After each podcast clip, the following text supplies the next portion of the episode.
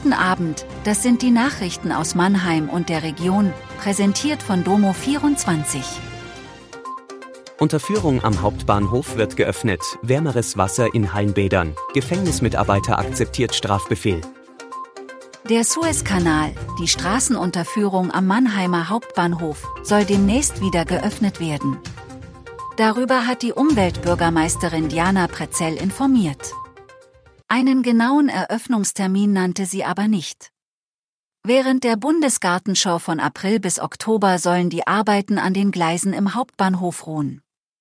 In der Zeit, also ab dem Frühjahr, kann auch die Unterführung wieder für den Verkehr geöffnet werden, stellt die Deutsche Bahn in Aussicht.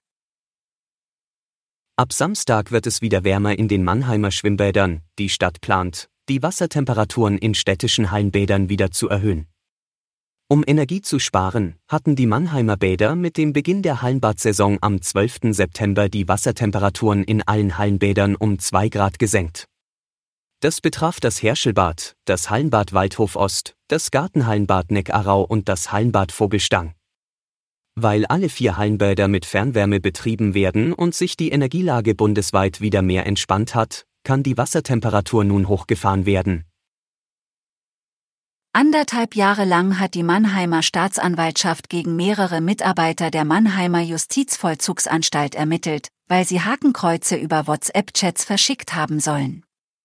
Nun hat ein weiterer Mann seinen Strafbefehl akzeptiert, was einem Schuldeingeständnis gleichkommt.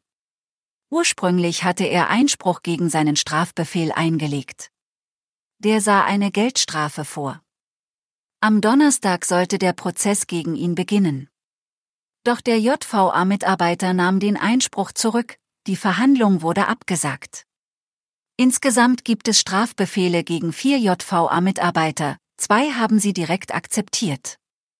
Das Justizministerium hat zudem mehrere Disziplinarverfahren eingeleitet. Die S-Bahn Rhein-Neckar ist bundesweit Schlusslicht. Verglichen mit den neun größten Netzen in Deutschland schneidet die S-Bahn hier bei der Pünktlichkeit am schlechtesten ab. Das hat eine Anfrage des Filderstädter Bundestagsabgeordneten Matthias Gastel an das Bundesverkehrsministerium ergeben.